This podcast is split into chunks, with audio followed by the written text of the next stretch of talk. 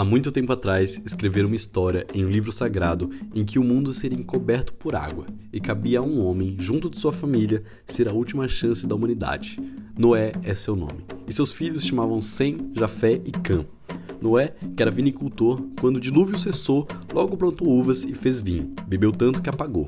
Cã, ao ver seu pai desmaiado e nu pela bebida, em vez de cobrir o pai e guardar o pudor, chamou os irmãos para ver a nudez paterna. Quando Noé recobrou a consciência, amaldiçoou Cã, principalmente amaldiçoou o filho de seu filho, Canaã. Maldito seja Canaã, seja servo dos servos dos seus irmãos. Dito isso, em nome de Jeová, todos os seus descendentes estariam fadados a serem lenhadores, lavradores e responsáveis por carregar água. Dito isso, essa é a história que muitos contam sobre o que faria os africanos serem o que são eternamente castigados pelo Senhor, reduziram o berço da civilização e da humanidade a seres que não merecem ter sua existência validada. A mãe África virou motivo de exploração para o homem branco. Esse é o começo de uma terrível história.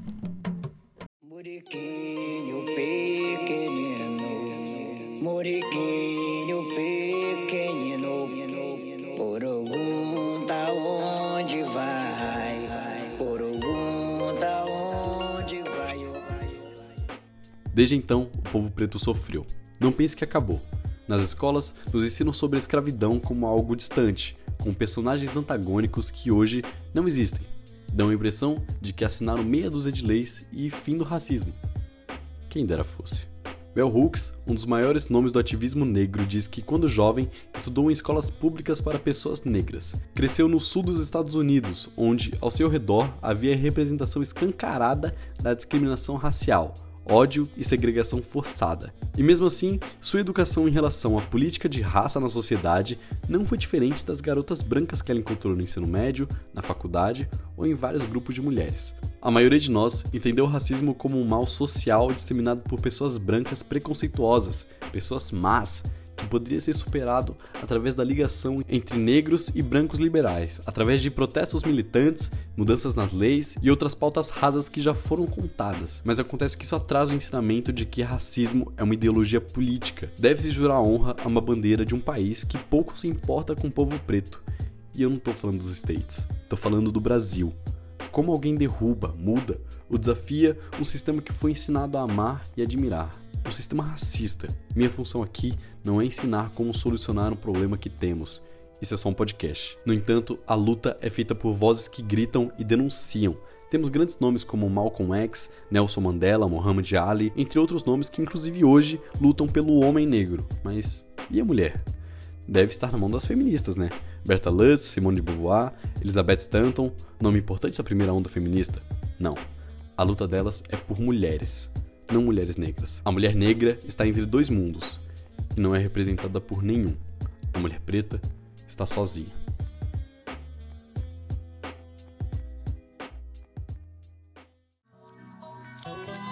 Nem é cedo demais saber que a vida é desgraçada aqui. Meu filho amor.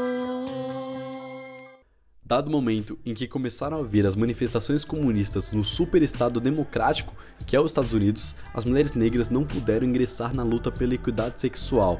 Não era possível se juntar às mulheres brancas por direitos porque, antes de mais nada, elas eram negras. A socialização racista e sexista condicionou-as a não ter mulheridade como parte fundamental de seu ser, pedindo para que negassem parte do que eram, e elas fizeram isso.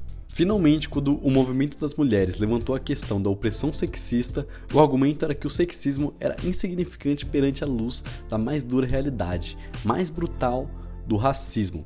Em maio de 1893, houve o World Congress of Representative Women, o primeiro grande ato feminista para mulheres brancas. Anna Cooper disse que as mulheres negras não puderam mais do que sofrer, lutar e permanecer em silêncio. Afinal, para toda a sociedade, elas eram um bem material, um bloco amorfo a ser chamado aqui e acolá, dependendo da decisão de um dono.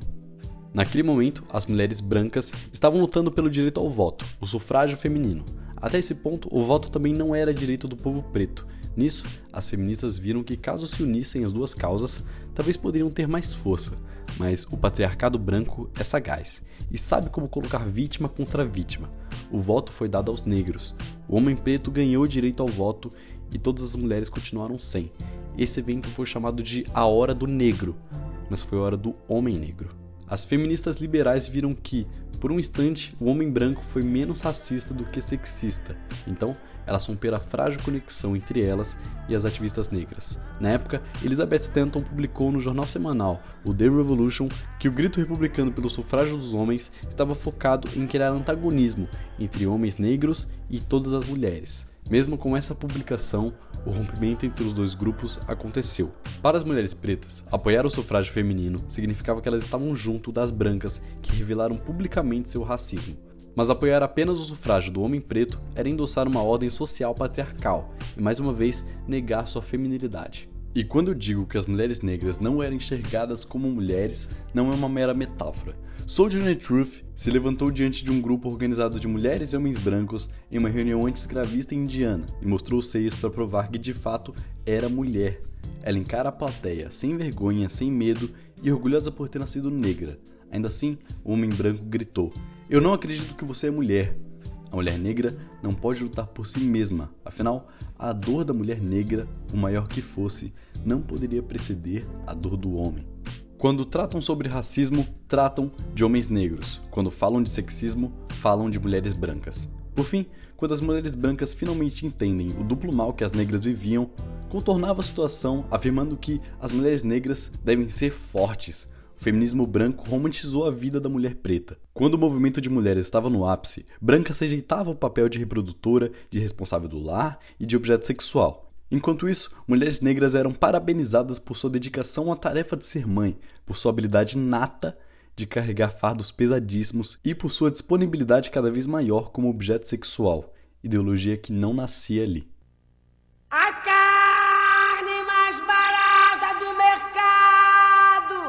Yeah.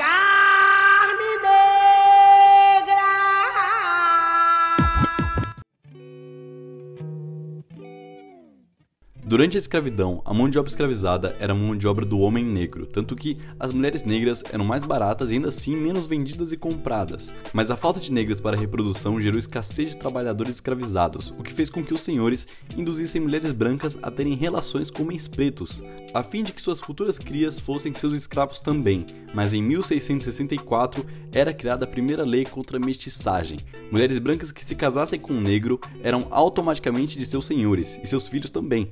Acontece que o Lord Baltimore, chocado ao saber o que aconteceria com uma jovem chamada Iris Nell, uma garota branca, e com todas as outras mulheres brancas que se juntavam com negros, revogou a lei. Agora os mestiços nascidos seriam livres, ou seja, mais uma vez, o número de escravizados diminuiria. Com a diminuição de mão de obra mais uma vez, os senhores viram que relações interraciais não seriam a solução. Portanto, as mulheres negras têm uma nova função naquela sociedade: gerar. Ao estudar sobre esse passado, eu pude sentir calafrios durante a noite. O tratamento que essas mulheres sofreram era pior do que qualquer coisa que você possa imaginar, indo desde infanticídio, sendo obrigadas a jogarem seus filhos ao mar durante o caminho da África, até a América, até estupro, sistemático. O corpo, a mente, a alma eram reduzidos a mera objetificação. Homens brancos abusavam, homens negros abusavam, e mulheres brancas ficavam aliviadas de não serem elas. A cor do pecado nascia. Ter a pele preta era pecado. Ser mulher era pecado. Seu corpo era um pecado. E esse pecado atravessou gerações. E a mulher negra, mais uma vez, esteve sozinha. Procurei em todas as mulheres a felicidade, mas eu não encontrei e fiquei na saudade. Por mais que existam registros, dados e meios de entender tudo isso que eu tô dizendo, só quem vive pode falar com certeza o que é. Por isso, chamei as meninas do podcast Lista Negra para poder somar essa pauta. E a primeira coisa que eu perguntei para elas foi: quando eu falo sobre solidão da mulher negra, qual a primeira coisa que vocês pensam? É interessante, na verdade, é muito importante esse assunto. E assim, nós tivemos um episódio é, com a Jaqueline Naujorgs, onde a gente dá uma pincelada, mas muito superficial nesse assunto, porque foi um episódio especial do Dia dos Namorados, né? O nome do episódio é justamente Não Sou Obrigada a Ter um Namorado no Dia dos Namorados.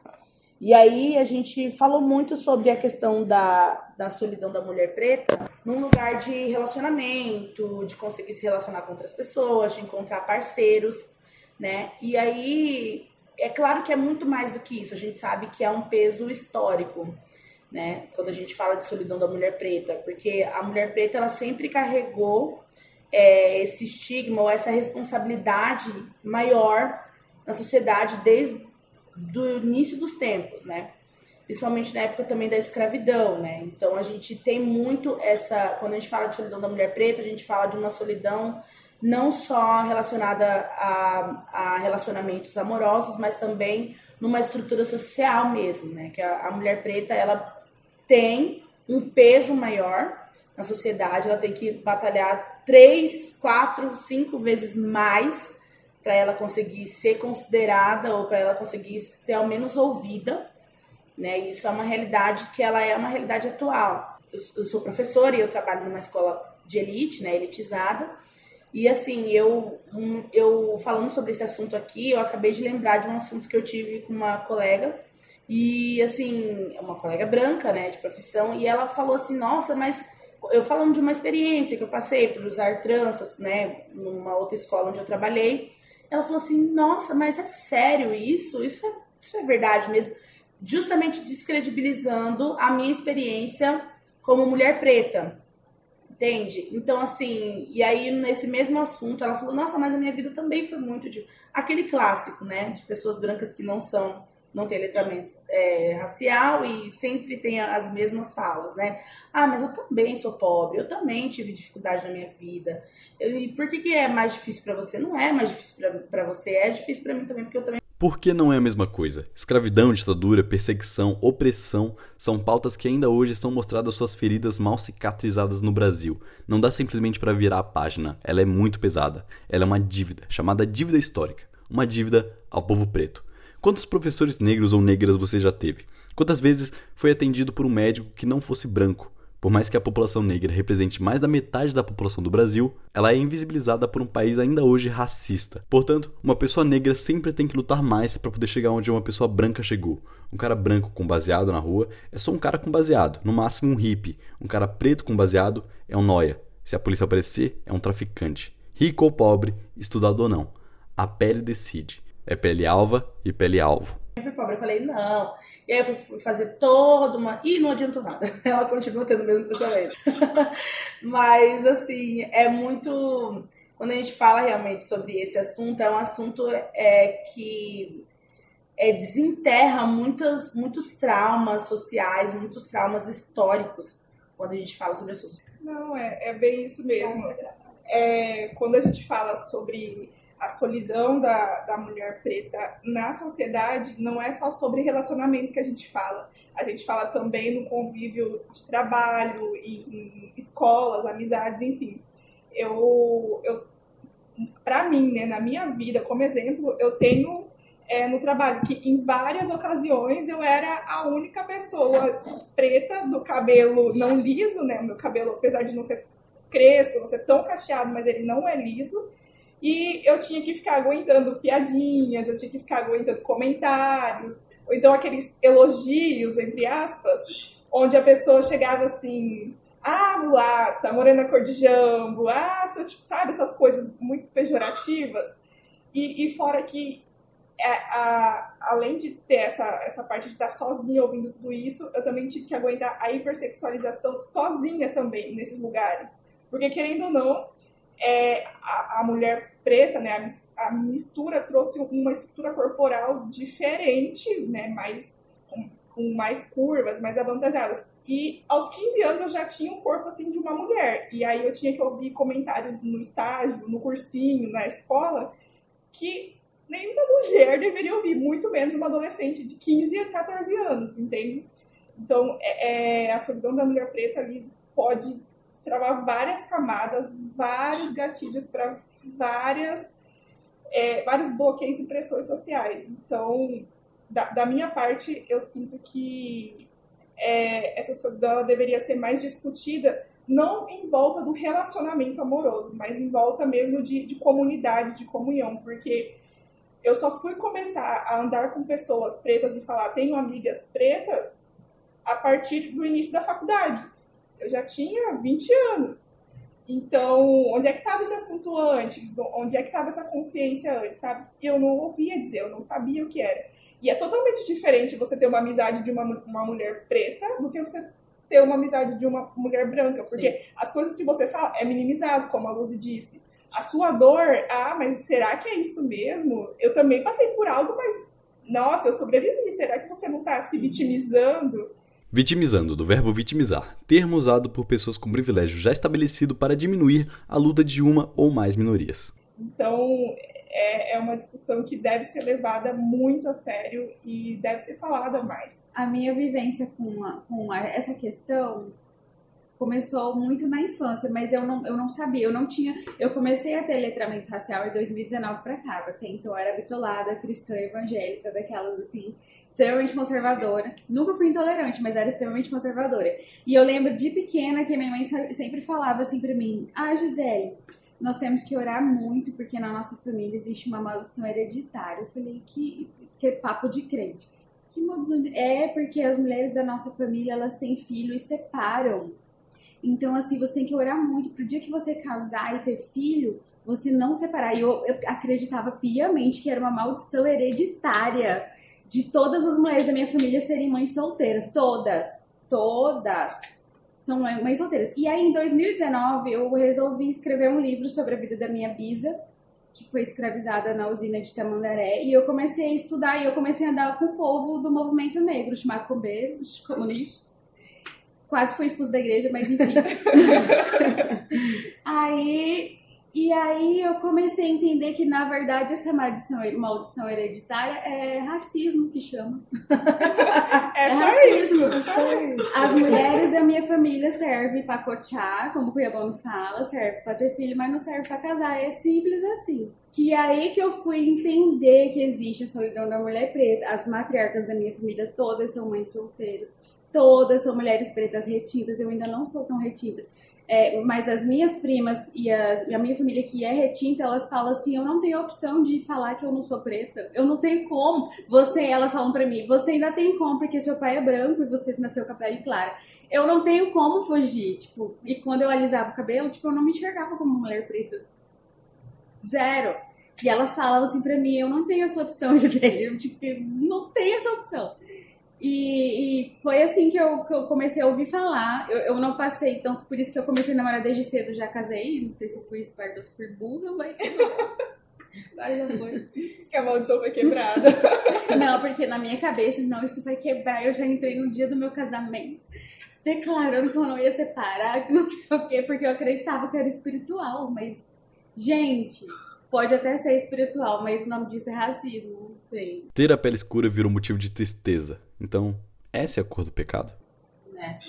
E assim, é, quando, eu, quando eu falo sobre esse assunto, nossa, eu não tem como. Sempre me vem na cabeça a maior referência sobre esse assunto é a Beyoncé mesmo, porque o, o álbum é referência de informação. Óbvio tem outros, tantos outros meios de informação, mas, assim, ela fez um, um, um álbum chamado é, Lemonade. Lemonade, álbum de 2016, onde a cantora trata sobre traição, empoderamento feminino, identidade negra, perdão, família e cultura afro. Então, assim, é, é realmente é um, um, um álbum que me inspirou a procurar mais sobre esse assunto e entender mais sobre o assunto. É claro que quanto mais eu fui destrinchando sobre o assunto, mais traumas foram aparecendo, porque realmente é um trauma histórico, né? Você nascer preto, você ser preto é um, é um peso histórico, assim.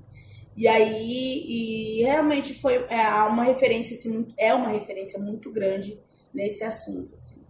E esse álbum também, só para complementar, esse álbum também me traz sobre a traição. Uhum. Um relacionamento entre pessoas, é, seja dois pretos ou um branco e um preto é mais fácil para a parte para a mulher preta ali ser traída e ter que perdoar porque foi um deslize uhum. do que se fosse sei lá uma mulher branca ia ter uma comoção falar meu Deus ele traiu ela porque uhum. e na época tava tendo a discussão do Jay Z que traiu ela sim e foi foi um rolo mas assim enfim é, esse álbum além de trazer essa reflexão para a gente do peso social, de quem nós somos, onde nós queremos estar e chegar, temos que não nos limitar é, ouvindo vozes de pessoas que vão diminuir a gente, mas também dizer que Não é porque eu tô aqui às margens da sociedade, eu vou me deixar ser traída, eu vou me deixar ser silenciada, eu vou me deixar ser calada porque eu, é esse meu papel. Não é. O meu papel vai ser o que eu quiser que ele seja. Uhum. Mas esse não é. E é justamente quebrar esse ciclo, né? Porque é um ciclo, é um ciclo assim histórico.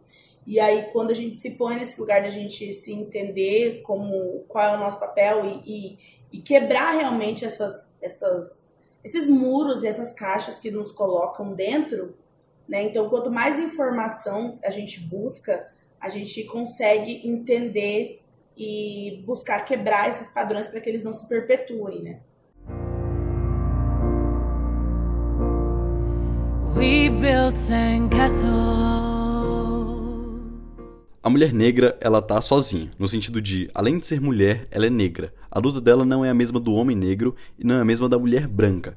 Como vocês enxergam o feminismo negro desvinculado do feminismo liberal que a gente tem na mídia, por exemplo? Discutir mais sobre o feminismo negro separado do feminismo branco é, é assim, é primordial para abrir nossa mente, nossa visão para um ângulo que normalmente a gente exclui. Eu estava vendo uma matéria sobre é, aborto, sobre a criação do aborto, enfim, e tem uma, uma, uma defensora da causa, uma cientista que é branca, feminista, assim, feminista, feminista. E nessa, nessa defesa dela, ela diz que o, a legalização do aborto seria importante para a gente até escolher, poder escolher a, a classe. Ela fala classe, mas assim, meio que ela diz que a gente tem que ter um controle do que, de quem está nascendo, sabe? Da, da cor que está sendo colocada ali. Eugenia, controle social a fim de tornar a sociedade mais limpa, entre muitíssimas aspas. Esse pensamento nasceu na Inglaterra em 1883. Mais tarde, um austríaco chamado Adolf quis colocar em prática. E aí eu fiquei assim, gente, cara, será que isso é real, né? Como assim? Eu não fui a fundo porque eu fiquei muito revoltada, eu vi esse vídeo ontem à noite. Eu fiquei muito revoltada e aí eu parei para pensar assim, falei, se a gente for, for parar para ver as causas feministas, realmente meio que é contraditório. Tipo, eu trabalho desde a minha adolescência, mas o feminismo branco estava pedindo direitos trabalhistas quando surgiu ali a explosão do movimento, né? E fora que as mulheres escravizadas estão ali trabalhando, ó, há muito tempo. Há muito tempo. E aí eu, eu às vezes essas coisas assim meio que quebra, uhum. sabe, todo o conceito do feminismo que eu aprendi, que foi o feminismo branco. Então, eu acho que nessa parte eu fico assim meio ainda errado, sabe? Mas eu não ainda tirei minhas conclusões se, se realmente um lado é certo, outro lado é. Eu acho que é, é só uma questão de, de choque cultural mesmo. Eu, eu não, não sei. É, exatamente. Eu acho que existe uma separação, uma divisão muito grande entre o feminismo branco e o feminismo preto, e isso é claríssimo. Porque não existe é, essa. É muito diferente. As nossas experiências sociais, elas são totalmente diferentes, entendeu? por mais que tenhamos pressões sociais por sermos mulheres, mas é totalmente diferente. Pra gente, para mulheres pretas, é assim, sabe? Tipo, é muito mais pesado. Então, é, a diferença na nossa história, na nossa, assim, assim é, tem muito aquela questão ah, da mulher guerreira, ah, porque você é guerreira, porque você, nossa, que lindo, maravilhoso, você acorda cedo. A mulher negra não merece ser resumida à resistência. Agora já é hora de aceitar a sua existência. Meritocracia, nossa, perfeito, você chegou lá porque você. E assim, é, é uma questão muito delicada, porque, cara, assim, é, a gente não tem essa obrigação, é uma. É uma foi colocado na sociedade, tipo, Desde pequeno eu aprendi que eu preciso. A minha mãe sempre falou: olha, as coisas vão ser mais de três vezes mais difíceis para você. Então você vai ter que trabalhar mais, você vai ter que falar inglês, você vai ter que fazer isso, você vai ter que fazer, fazer aquilo. Então você tem que ser muito mais, entendeu? Do que. Exatamente, para eu poder me destacar, para pelo menos ser ouvida. Então tem que ser três, quatro vezes mais do que assim uma mulher branca na sociedade, entendeu?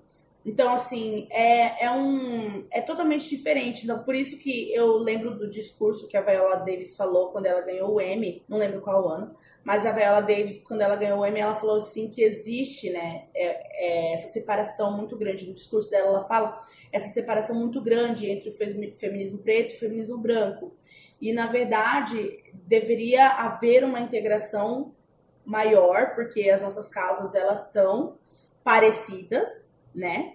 por sermos mulheres, mas existe uma, um, uma falta de entendimento social muito grande por parte de mulheres brancas e até mesmo uma, uma falta de vontade mesmo de, de querer aprender, de querer se colocar nesse lugar de mulheres pretas. E assim, é muito difícil você encontrar uma feminista branca que tenha realmente consciência do que a gente passa, porque até porque é muito difícil ter consciência, mas pelo menos o mínimo, sabe? É muito difícil. Esse discurso da Viola Davis, ela até fala, dá um exemplo.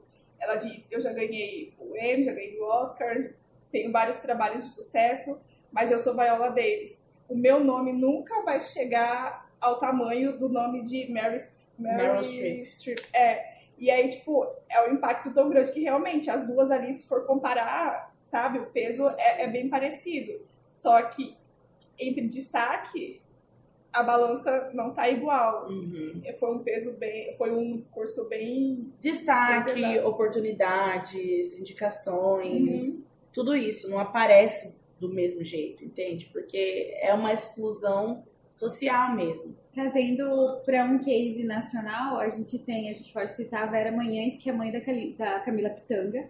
Ela era uma atriz de, em 1980 que ela era no mesmo patamar da Sônia Braga. E ela foi é, é, cotada para fazer o papel da Gabriela, que elevou a Sônia Braga a, a, atriz internacional. Só que o Boni, que é o pai do Boninho, falou que ela não tinha o biotipo para fazer a Gabriela, sendo que os, a mídia da época, os especialistas falam que pelo livro de Jorge Amado, tipo, todas as características seria da Vera Manhães, né?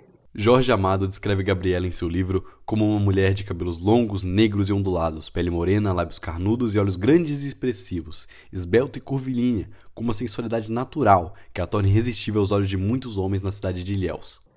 Isso a gente passa todos os dias e ninguém fica sabendo, né? Sim. Desde então, Vera Manhães nunca mais foi a mesma. Os papéis na Rede Globo foram secando até o ponto que ela estava fora das telas. Adoeceu e ainda hoje faz tratamento psiquiátrico, com auxílio de ansiolíticos e antidepressivos. O racismo adoece, o racismo mata. Sou um exemplo vivo de mulher que não se cala. Mano, se você não liga, não entendeu nada. Vou resolver o problema dessa mina machucada. Você... Nesse ponto, eu acho que vocês já entenderam que o feminismo não é um movimento totalmente unido. Então eu tenho que apresentar para vocês alguns ideais para vocês poderem pegar o fio da meada. Em primeiro lugar, temos o feminismo liberal. Confirmou o encontro no dia tudo mais? Eu falo, eu te aviso quando for para chamar o Uber. Sem um pingo de vergonha, gente. Já tive homem fingindo demência? Já. O feminismo liberal tenta colocar a mulher em pé de igualdade com os homens por meio de ações individuais de mulheres, ao invés de reconhecer que a estrutura está errada.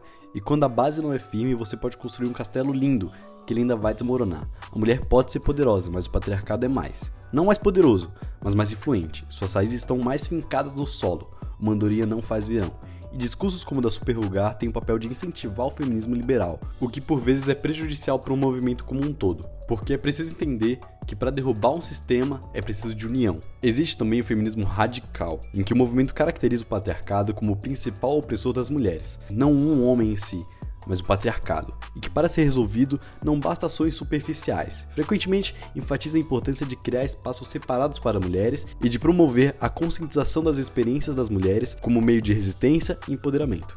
Por fim, temos o feminismo negro, que não está atrelado aos movimentos que eu falei anteriormente. Não fazem questão de incluir a mulher negra em suas pautas, como as meninas do Lista Negra falaram, como Bell Hooks fala, como Jane Annan fala e muitas outras ativistas sempre apontam. Existem outras vertentes do feminismo que eu não abordei, mas a maioria não faz sequer menção às mulheres pretas, que mais uma vez, vou repetir, a mulher preta está sozinha.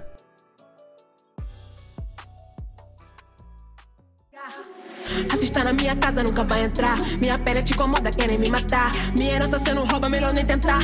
Sou filha de reis e rainhas. Me dê respeito se tu quer respeito. Não tem respeito, eu aceito de. O feminismo branco luta por direitos trabalhistas, lutou por direito ao voto, enquanto o feminismo negro luta para a mulher negra poder viver, existir. E quando a gente vê na mídia um filme que aborda a igualdade de gênero, geralmente é muito etnocêntrico. Eu fui ver o filme da Barbie e durante o filme eu pensava: meu Deus, esse filme tá muito branco. Como vocês enxergam esse papel na mídia? Então, eu acho que a forma como a mídia é, trata as mulheres é, pretas ainda está muito passos lentos. É claro que hoje a gente tem né, falando em Hollywood, né, a gente tem é, produtoras que são gerenciadas, são criadas por mulheres pretas, homens pretos, mas ainda falta muita falta muito investimento, falta muito é, falta muita visão mesmo, porque eu tava vendo uma uma entrevista agora da Issa Rae, que é a que faz Insecure. Não sei se vocês conhecem essa série. Ai, essa série é muito boa Muito mesmo. boa. Fala muito sobre a solidão da mulher preta e como é ser uma mulher preta, jovem, tentando seguir sua carreira. Essa série é incrível. E a Issa Rae é uma das é, primeiras assim mulheres pretas retintas mesmo a conseguir ser uma das maiores escritoras hoje em dia em Hollywood. Ela tem a própria produtora dela, ela produz os próprios ah, as próprias séries, filmes, e ela é a Barbie presidente, inclusive. Não sei se vocês. Ela é a Barbie presidente no, no filme da Barbie. E assim, ela é incrível, né? E aí ela tava falando ontem sobre a questão de você ter, quando você tá num set de gravação, um set de filmagem, dela ter pessoas que trabalham, pessoas negras em volta dela.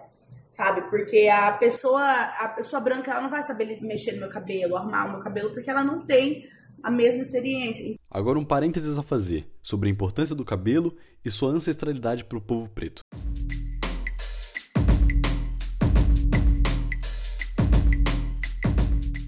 O cabelo crespo é historicamente um objeto de luta e é também um alvo, desde muito tempo antes do povo preto pisar na América. O cabelo do povo africano já era um grande símbolo. Desde os egípcios a 3 mil anos antes de Cristo e outros povos africanos, cortes, penteados e formas de moldar o cabelo fazem parte da cultura de diversos povos negros. Representavam muita coisa: religião, status social e até mesmo o estado emocional do indivíduo. Para alguns povos, isso vai mais além. Para muitos, o cabelo era a parte mais importante do corpo, sendo o ponto mais próximo dos deuses. Agora, os europeus pisam em África e tiram tudo isso, tiram a força, a identidade de um povo. A socióloga Nilma Lino Gomes diz em seu livro Sem Perder a Raiz este ato correspondia à mutilação, uma vez que o cabelo, para muitas etnias africanas, era considerado uma marca de identidade e dignidade. Outra socióloga, a Anita Pequeno Soares, complementa dizendo que por vezes raspar o cabelo era uma forma de tortura para as mulheres negras, partindo das cinhas brancas. O tempo passa e, para se encaixar nos padrões eurocêntricos, os negros passam a alisar e raspar seus cabelos, que antes eram símbolo de orgulho. Mas aí que está a força de um movimento. A negritude prevalece e é motivo de orgulho, e em dado momento a ancestralidade gritaria novamente. E no século XIX, o abolicionista afro-americano John Sweat Rock exaltou as características de seu povo, dizendo o seguinte: Quando compara o sistema muscular mais forte, a bela, a rica cor, os traços largos e o cabelo graciosamente frisado do negro, com a frágil organização física, a cor pálida, as feições finas e o cabelo liso do branco, estou inclinado a acreditar que quando o branco foi criado, a natureza estava exausta. Essa foi uma das frases que deu início ao movimento de valorização da cultura afro, sendo repetida na África do Sul durante o Apartheid, no Brasil por gigantes como Tim Maia e Sandra de Sá, e em movimentos como Panteras Negras, que tinham como grande símbolo o cabelo Black Power, que nesse momento era uma coroa voltando às cabeças de seus reis e rainhas. E eu repito, o cabelo é símbolo de orgulho ao povo preto. E agora você entende por que essa piada do Chris Rock com a condição da Jada Smith tem um peso tão grande. Jada, I love you. G.I. Jane 2, can't wait to see it. All right? A alopecia é uma condição que mina e mata a autoestima da mulher negra. Ironizar isso é ironizar todo um histórico do seu povo.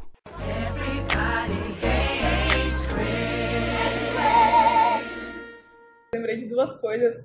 Eu ri porque agora eu acho engraçado, mas é péssimo. A primeira é da Thais Araújo, quando ela começou a fazer muito sucesso lá no início dos anos 2000. É, tiveram a brilhante ideia de fazer a boneca da Thais Araújo e a boneca era branca.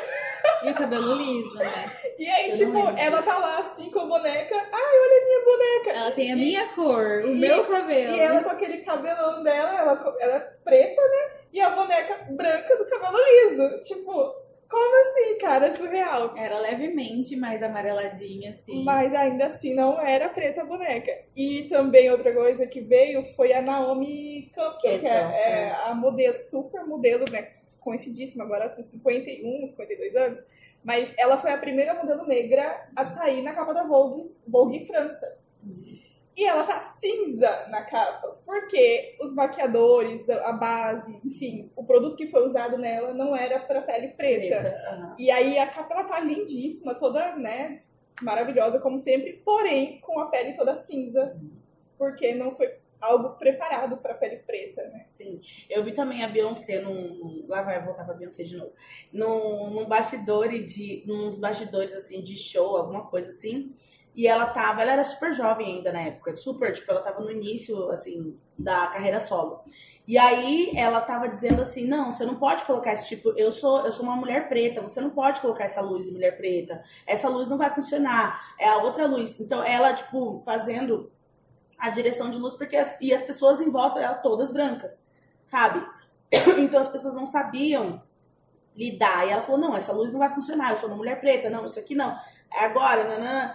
Então, assim, existe toda essa questão mesmo. Tá muito, a passos muito lentos ainda. Em 2017, eu trabalhava na agência de publicidade aqui em Cuiabá e a, o Grupo Boticário estava lançando a linha Africaníssima de maquiagem. Make Be Africaníssima. As cores e a vibração da África em uma única coleção. O Boticário. Acredite na beleza. E aí eu era lá, né? Terceira pessoa depois de ninguém. Não. Aí os bonitos chamaram a Maísa Leão pra ir no lançamento. Eles acharam pertinente chamar a Maísa Leão pra ir no lançamento da linha Africanista. Falei, gente, mas não tem uma maquiadora preta pra você chamar isso em 2017. Nossa, fui achincalhada em praça pública na agência. Não, porque ai, é, você queria estar no lugar dela? Eu falei assim, não, eu não sou maquiadora, eu sou publicitária, mas se eu fosse maquiadora, eu ia querer. ir. Aí, beleza, cheguei lá no evento. Só gente branca palestrando no cerimonial e as pessoas pretas estavam o quê? No lugar de atração de circo. Estavam dançando, estavam lá com as roupas. Eu fiquei, gente, fora que é uma vergonha alheia. Se você entrar no YouTube e coloca lançamento Cuiabá, África, vocês vão, vocês vão, vocês vão sentir o que eu senti na época. É, Muito então, piada. é toda uma questão, porque eu, eu também vi esses dias um vídeo de uma menina, nem sei quem é, falando sobre isso, que as pessoas, elas. O entretenimento, a indústria do entretenimento, a indústria, da- a indústria da mídia deve muito para pessoas pretas, porque é, tiram as inspirações, as músicas, tudo Mas vem da cultura preta, mas a gente não está lá como pessoas que são donas desse ou que estão né? é Esse é um assunto que é pautado nos mais diversos âmbitos. Desde a apropriação da moda negra até a música. O rock, jazz, o blues são fundamentalmente criações negras, mas o branco tomou para si. E hoje somos obrigados a ver roqueiros que são a cara do racismo. Mas não há de se abaixar a cabeça. É preciso tomar o espaço do preto de volta. Não vem com esse argumento de pente vazio. Mano, a batalha é um movimento gueto. O freestyle foi feito pro preto. Você tá aqui mesmo sendo branco. Não tem problema, mano, eu respeito. Mas sabe qual é o problema, amigo? Que tua rima tirou meu valor. Você não pode sentir essa culpa, mas eu posso falar da minha dor. que est- que estão em lugar de destaque, mas como as pessoas que estão lá para entreter mesmo, né? Então, assim, é toda uma questão realmente social que precisa muito ser debatida e que né, a gente ainda está tentando chegar lá. Eu termino essa conversa por aqui, mas não pense que acabou. Essa semana eu disponibilizo o restante dela, onde tem a apresentação das meninas e outras pautas que foram levantadas durante a entrevista. Indo agora para o final do episódio, alguns podem se perguntar o motivo pelo qual eu abordei esse tema. Acontece que minha mãe, vó, primas e tias e muitas outras mulheres que fizeram parte da minha vida são negras. E por vezes eu vi os olhos cansados de quem enfrenta uma dura realidade. Eu não vou salvar ninguém com esse episódio, mas ele é um lembrete de que a mulher negra não está sozinha, não precisa estar. A solidão dói e já passou da hora de acabar com ela. E esse foi o Minério de Ferro.